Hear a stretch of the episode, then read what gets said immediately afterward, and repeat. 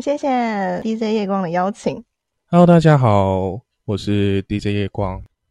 我们今天邀请到 Namaste，我们要来讨论的是，当今天如果是你人生中的最后一天的时候，就是在你知道说你的生命二十四小时后，可能不到二十四小时就结束的话，那你会想怎么去度过呢？这个问题其实我自己想过非常非常多次。有时候晚上也想，有时候就是在人生迷茫的时候也想。当我收到夜光给我他想要做 podcast 的题目的时候，其实我第一个会出现的好奇是，为什么会想要做这个题目？呃，为什么会想做这个题目啊？其实我自己的想法是，我不太确定明天到底是无偿先来还是明天先来。所以我一直想说，我到底还有什么事情还没有完成，想完成的还没有完成，或者是我如果真的生命只剩下二十小时，我今天到底我会想做什么事情，让自己人生不后悔？不同年龄、不同的状态，其实都会有不同的答案。像如果是比较年轻的时候，会有许多想要尝试的事情，但你会因为生活中的各种压力，或是更紧急要处理的事情而延迟了。就像是说，呃，你没有钱就不能吃饭，这这是没有办法的事情，所以会很多人会把工作排优先，把赚钱排优先，这也是无可厚非。这延迟的事情可能有很多种，不管是学业上、事业上，或者是关系上，甚至一些你要付的账单等等的。我们从小就一直听过一句话，就是“先别急着吃棉花糖”，这是一本书的名字嘛？它也是很多教育在讲的东西，就是一个延迟，延迟享受，学会去等待，学会不要急着满足自己当下的欲望。所以我们在学会等待的同时，也学会了拖延，一直拖迟着原本可能想做的事情，也拖着拖着就忘了，来不及了。所以当这个题目出来的时候，我在想，不同阶段人一定有不同的答案。例如说，比较小的孩子、学生，他们可能当下要面临会考，要面临学测，要面临他们的考试压力，他们就只有读书、读书再读书，以及就是考试、考试和上课。在这个时候，他们应该很多的事情都是拖迟跟延迟的。如果问他，如果你今天最后一天了，你后面有后面的人生了，那你想做什么？他绝对不会选择考试、读书，或者是要什么未来考上好学校之类那种事情。因为就算他那一天考上了，也没有意义，他也没办法去。他的选择一定会是赶快去玩，赶快去做什么以前他一直安慰自己我考上就可以干嘛的事情，那些事情去做。这个问题其实我觉得他要问很多次，在不同人生阶段，像例如说，有时候难免大家在生活中没有人是一帆风顺的嘛。他们一定会发生了。也许当你要做一件事情很重要，可是偏偏家人生病、朋友生病，你周围的人也许有需要照顾、有需要帮助的时候，可是你时间就是分不出来，那该怎么办？所以这个题目如果丢下去，如果今天是你人生中最后一天，你要做什么？他一定是选择去到他的那些亲爱的人身边，因为他一直因为他自己生命中的困难。困在人生的现实当中，他一直没有办法好把握那些在他关系中他很重视的人，却一直挪不出时间的部分。他原本都告诉自己还有下一次机会，还会有下一次，但是这下一次不见得会出现。所以当他们说哦，这最后一天了，那我赶快去。也可能有一些人，他觉得一直不敢表白，一直不敢做什么事情，大胆尝试，或者是一直不敢骂人。那很想骂那个很糟糕的上司等等的，不敢发出他自己真正的情绪，不敢表达他真正的自己。那些人可能会选在最后一天递辞呈，然后跟对方打架，或者是好好骂一顿老板，或者是反正我没有后面了，我就是要把我原本一直忍耐着的东西整个发泄爆发出来。而这个答案就会是在反映着这个人当下状态，他的压力，他所真正想做的事情，也或者是。他希望得到的一个休息，像我说，学生会马上想要放弃考试的准备，那，只有最后一题呢，我干嘛还要再这样那么辛苦？但是也可能会有一些人，他享受他这个读书准备的过程。最后一天，我照样，人家说当一天和尚敲一天钟，那我就今天继续读书，一直到最后一刻，也会有这样子的人。我觉得那些不是用忍耐方式，而是享受其中的人，他如果遇到这个题目，他的回答会是做跟平常一样的事情。其实那也是我的答案，可是我对这个答案，我其实没有考虑太久，我就觉得说我会跟平常一样。跟平常一样做我那一天应该要做的事情，跟平常一样跟谁吃饭、跟谁相处，原本约好了什么事情。当然了，也许我会再想久一点，会考虑了一下，我是不是有什么事情没有完成，是不是要交代一下等等的，你可能会考虑这件事。这个我觉得是没有遗憾的人才会这样，他可能没有没有忘记跟谁说爱，没有忘记跟谁说谢谢。没有忘记骂人，没有忘记什么，他没有留下那么多的遗憾，所以呢，他可以跟平常一样。我之前的时候其实并没有像现在那么会想，反正我人生还那么长，以后的事情以后再做就。直到我开始做了 EMT 紧急救护技术员的时候，我听到一些学长案例，我自己看到一些案例，我才发觉说，哇，原来生命是一下就没了。其实生命消逝很快。我自从那时候就开始在想说，如果今天是我人生中最后一天，那我要做什么会让自己没有任何遗憾的走，没有任何遗憾的离开这个世界？因为说实在，在我们人生当中，说长不长，说短不短，就是几年而已。开始想这个问题的时候，其实我是每天晚上都在想，每天晚上都在问自己，说我到底还有什么觉得重要？我死后可能会有遗憾的事情还没做，这样。我觉得很多的尝试你都可以去做，你可能会偏向属于我还有很多事情还没有做，还有很多事情想做，或是还没有体验到的，会希望可以去完成，或是有那个机会去经验。就像我说，人生不同阶段会不同，那刚好你有这个机会遇到学长姐，遇到这些案例的机会，所以你开始打开你原本的眼界，哎，原来不是只有我所想的那样，我们可能时间来不及。你在这个主题邀请下，我其实想到一本书，这本书非常有名，有名了好一阵子。这本书是最后十四堂星期二的课，Tuesdays with Mori。那本书中文版很出名。我在大学的时候，我们那时候英文的一堂课，老师要我们看这本书的原文书，就我中英文版。我后来是先英文版的书先拿到，然后呢，后来中文版是等到我大学毕业之后才想说，我还是尝一下这本书好了。嗯，让人说这本书好像看了三次以上，我也是看很多次。我因为夜光这个邀请，我想说我可以分享这本书。嗯，可是太久远以前看了，我觉得我需要重看。我从昨天才开始努力看，我现在呃看到一半，来不及看完。不过呢无妨。那时候医师告诉 Mori 说，他只剩下两年的时间可以活，可是呢他自己觉得没有那么长，他觉得只有一年，所以这一年。他开始过着他自己怎么样面对死亡的生活。那时间比较长，他时间有一年时间可以做准备。我觉得这个题目，如果说今天的题目是最后一天改成最后一年，答案应该不一样。最后一个月，最后一个礼拜，我觉得答案都会不一样。所以在 Mori 他觉得他只有一年时间的时候，慢慢步向死亡这个过程，他在这一年间怎么样去计划？他那时候认识到了，他觉得。我觉得我的人生都要结束了，为什么世界还是照样的运转？他开始发现他的眼光不一样。而这本书最后十四堂星期二的课的作者，就是 Mori 以前的学生。这个学生在大学时期遇到了 Mori 的教授，在现实中浮沉之后，他也失去了原本在学生时的那样子一个很单纯的本心，忘了他自己原本的梦想。所以在这最后十四堂星期二课。他在重新跟这个教授相处，看着他的死亡，看他步向死亡的过程。每个礼拜二跟他来聊聊他的死亡，聊聊他看到的东西、他的想法等等。我觉得这本书如果把它从这个题目去翻过去，就变成：如果今天是你人生中最后一年，你会想做什么？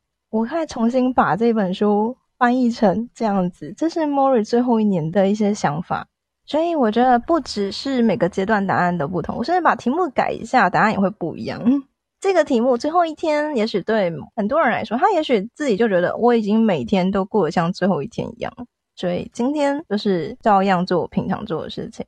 但也许对有些人来说，他总是有没有完成的事情，他想要去完成，他就要把握自己的时间。最后一天是有点短啦，就是你要马上出国也不太可能。所以如果这个题目改成最后一年，我想不是每个人都会像这本书里面的教授，用他的人生，他希望可以把他这个人生历程，他看到死亡慢慢步向死亡这个过程，开始陈述给大家。等于是直接上一个人生的死亡学的个课程。救护学长分享案例分享到，他们再到一名患者，他是癌末，然后医生说他是一个月寿命，人是躺在病床上，他真的是痛到就没办法，所以请消防队开救护车来载他到医院。我那学长在车上的时候，那个患者就说：“我好后悔，我以前没有做我自己想做的事情，我好后悔。”我我只剩下一个月寿命了，然后我现在痛到我现在连什么事情都不能做，我想做的任何事情都不能做。EMT 的第一准则就是，除了救病患，还要给予心理支持。我们给予心理支持，我们就是安慰他说：“哦，没事了，这病会好。”其实我们当然知道说我们在骗他，因为假使说他只剩一个月可以活了。我听到我学长讲这个案例的时候，其实我自然会想，真的都要等真的发生什么问题。比如说明天只剩我最后一天，可是我自己生病或者是什么，真的没有办法做，才要去做吗？很多时候，我们甚至连最后一天是哪时候是不知道的。之前频道有 Podcaster，他也是遇到了泰鲁格出轨的事情，撞到山洞里的那件事，大概一年前，他们差点要坐上那台车，于是才突然发现死亡是这么接近。哦，那我还要再拖延我自己的事情吗？会开始对人生有不同的想法。他是什么时候开始去领悟到这件事情？每个时间不同，有的时候会希望可以再多给我一点时间准备嘛。我要先考完试，我再来好好考虑我未来该怎么办。但现在因为毕竟考试的残酷，就是你必须先准备好你自己的东西，我这样才有一个更好的条件去做我想做的事情。他会先需要经历过这个阶段，可是这个时候你说学生就不会遇到什么事吗？也会有。不过，也许好处是孩子们他们有自己诶，知道要偷偷去玩，偷偷要干嘛，还可以稍微让自己轻松一下。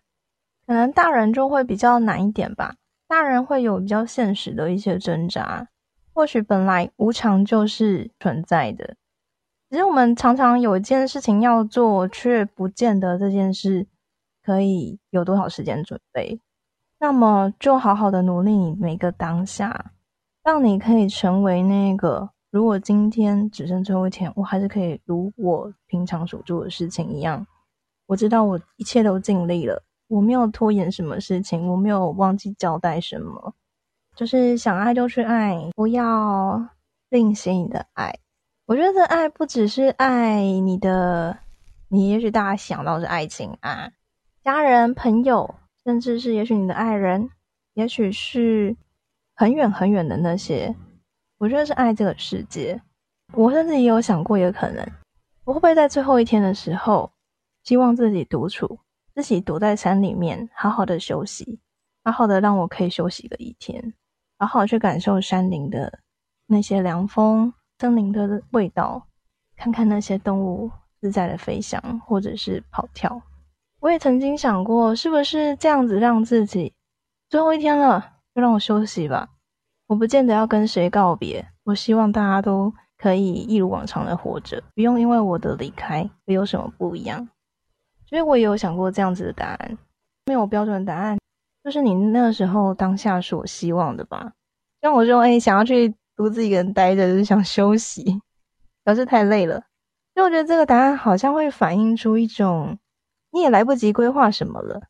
那么你真正真正想做的事情是什么啊？你现在的状态，你是想休息、想玩，还是想要对谈恋爱渴望那么强烈？就是我不行，我一我要找个一日男友、一日女友，至少来享受一下恋爱的感觉之类的。不知道会不会这种人，在现实是很残酷的。我们要为了生活、为了工作、为了别人的各种事情、为了自己的生计。大家都没有什么时间去想这个问题。我现在也一样在读书，我现在目前高三，下礼拜就统测了。虽然我没有考，在生命的最后，我会想要把一些我以前不敢完成的事情完成，会去想要在死前达到我自己想要让自己不后悔的一个情境。有些人或许他在要死前让我好好休息，因为太累了，现实太残酷了。百峰问说，在沉默中离开吗？但亲友知道的时候，是否会被认为会被认同、信任，却不被告知？嗯，我觉得是，就是每个人想要的东西不一样。认为是会被信任，这是他小剧场的事情啊。很多时候，我们其实不用太在意别人眼光。如果这个人要离开了，我其实真的想休息，可是我最后一天还要在那里继续帮你应和，场面化一下。哎，我跟你跟你讲哦，这样子表示我重视你哦。我觉得应该没有人会想最后二十四小时都花在交际应酬上面，应该只会想要跟他真正想嗯想相处的人，想要不管是要知会一声的，或者是想要跟他讲讲话的，就像你刚才说的，就是想要跟他告白的这些。这告白当然不见得是好的嘛，对不对？像我刚才说，直接跟那个直接跟老板翻桌的，直接告白可以，这个可以说。因为我想要告白这两个字，让我想到了日本的小说，然后后来又拍成电影的告白，那完全是黑色的，不是那种爱情幽默。或者是你在跟别人告白，比如说你明天是最后一天，然后你在跟女生告白，说不定那女生把花刷在你的 脸上，也说不定会。对，就是你为什么不早说？我觉得那是不是留下更多遗憾啊？我明明也喜欢你，可是你到现在才讲。我说，如果你真的遇到一个人，就是也许你们曾经有一段是可能暧昧啊，可能有一点机会，好像互相觉得对方都还不错，可以尝试看看。结果你拖到你都没时间才讲，你确定那个最后二十小时是适合告白时机吗？这可能愚人节还比较好一点。我觉得，我觉得好像还不是。其实我离说死死亡最近应该就是我今年二月那时候。我之前有晕倒过一次，那一次的话就是一样被救护车载走。对那个 E N T 弟兄，就是我的学长，还挺抱歉的。那时候我到龙总去看的时候，他是帮我照 C T，然后医生是说脑部血管有问题，要开刀治疗。我在开刀前一个晚上睡不太着，人生跑马灯忽然出现，然后脑袋就一直在想说：完蛋了，我明天会不会有事情？我明天会不会出事情？这样。我是完全就是躺在病床上，我什么事情都不能做，我只能看着手机，或者是我只能就是躺着，然后就冥想这样。我会觉得说，哎，我还有好多事情没有做，我要怎么办？嗯，所以后来你有对自己的时间规划，或者是在你的人生规划上做出改变吗？有，我其实慢慢开始更加的做我想做的事情，比如像今天的 podcast，我是想到，然后就跟你讲，马上就去执行。去年一月份。我学妹在还没有确定她生什么病之前，就留了一串留言给我。你看那一串留言，就是一个到后来也会看了想哭的东西。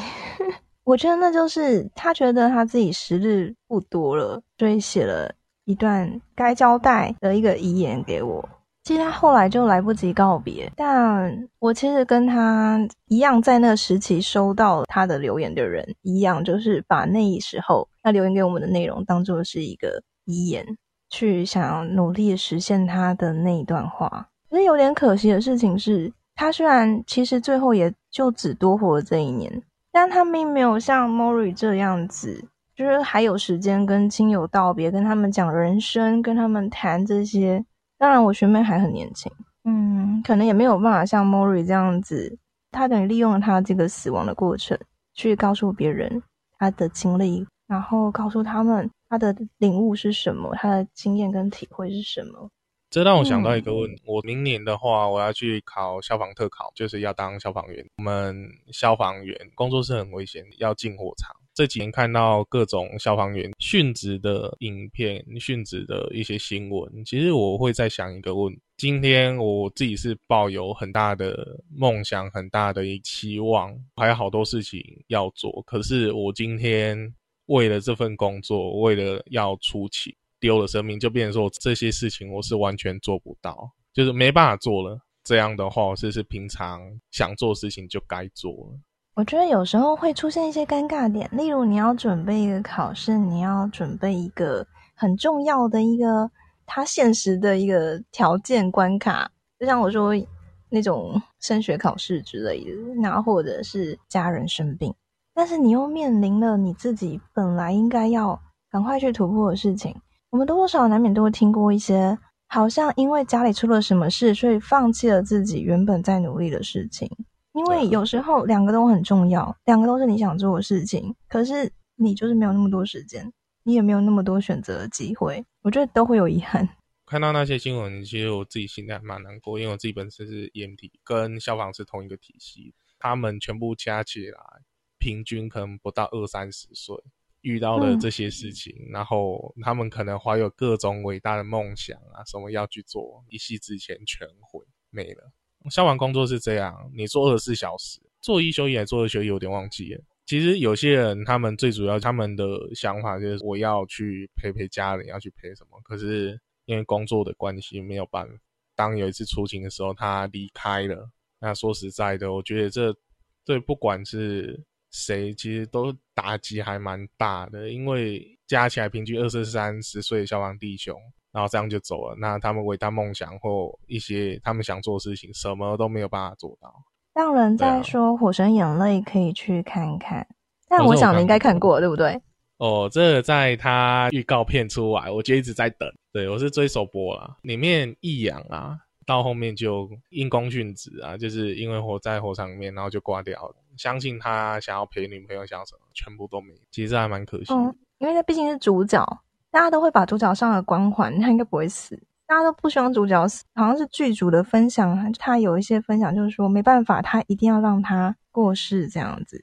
我觉得他是一个课题，因为死亡毕竟是一个课题，只有在这样子，大家才会去重新去思考。他如果今天没有这一幕，你可能就没有这么大的一个冲击。你这样一讲，我会突然之间理解到为什么他剧情要这样走，为什么他一定要让一个很重要的角色走这个过程，就是有一个结束，大家才会看到这件事情的严重性。看历年来消防员殉职的名单，只二三十岁而已。死亡年龄之所以这么年轻，是因为消防员的组成本身就是比较年轻的族群，还是因为他们的经验比较不足，比较容易遇到这些劫难？听到的是说经验都是比较不足，因为你进火场，你有时候你会不知道哪里有危险。消防员最怕就是在火场遇到散燃。其实散燃温度是高达上千度，直冲着你的身体来，所以我们最怕遇到这个。经验不太足或者不知道火场哪里有危险的时候，其实就会出事情。听过一个演讲说，很少人会被火烧死，但是消防员是例外。原因是什么？因为他们就是要往火里去，对，要往火里逃。为什么会说很少人被火烧死的原因？他们第一个就先被浓烟先呛。所以，我真的觉得你在这么年轻选的这个工作真的不容易耶。没有啊，最主要我的目的是想要帮别人啊。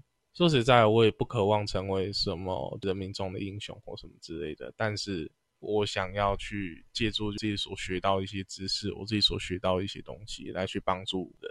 这样真的很好，但是一定要记得让自己休息。我自己周围有很多非常发心去帮助别人的人。他们其实很多都把自己累坏了，但我觉得是很正常的啦。因为只要你愿意帮人，然后别人也愿意让你帮的时候，你真的接不完。但是责任感特别重啊！会想这样子帮人的都是责任感重的人啊。只是后来会去学习何时进何时退，怎么样不要去那么在意每一个挫折或是一个灾难。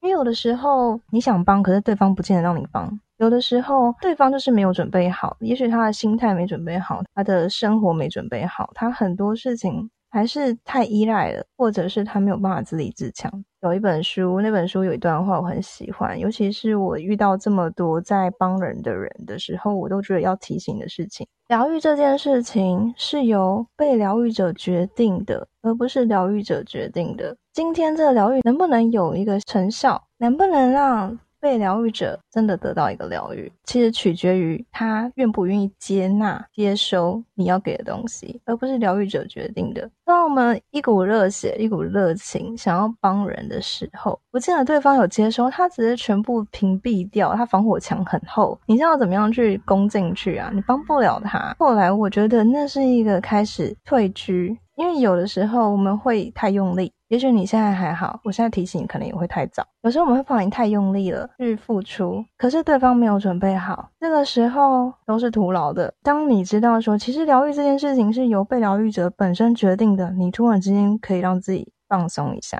不用那么的紧张。只有在你放轻松，他才能够放轻松的接受你所给予的帮助。对，后来我才诶看了书，诶讲的真好。我觉得大家都需要这样，因为难免在帮人的过程中是紧张的。像你如果要出勤那种火灾现场，一定是紧张的，一定是担心这些人能不能救出来的一种紧张感。后面都已经需要放松。你上次跟我推荐的那个十四号声音，我后来把你特别说的那三集都听完了。然后我有听到他们在聊到一个段落，有讲到关于他们其实消防员本身是很紧张的，就是出勤其实都很紧绷的紧张感。对啊，我就在想，其实他们会真的很需要放松下来。不然我真的也很想统计一下消防员平均年龄寿命有多长，对不对？或许消防员他们在人生中的最后一刻，他们只想要去放松，只想要我要 抛下这些工作之余来去好好陪陪家人或什么之类。最后来说，你这个题目，其实，在不同人身上、不同阶段上，其实都会有不同答案。其实见仁见智啊，就是他们会存着一些侥幸的心态，说，反正我以后又不会遇到什么事情。我想说的是，人生是无常的啊，你不能保证说明天真的是明天见，还是无常见。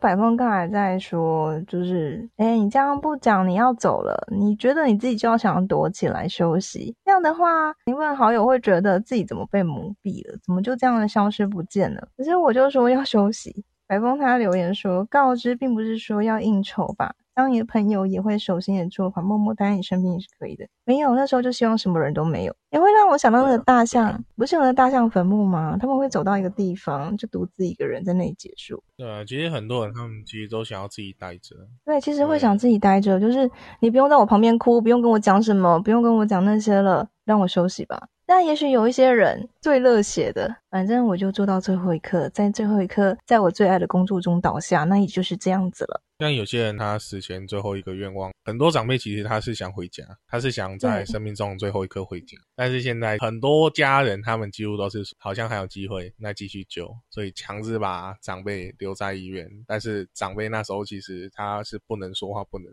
动、也不能走路或什么，对，这也算遗憾呐。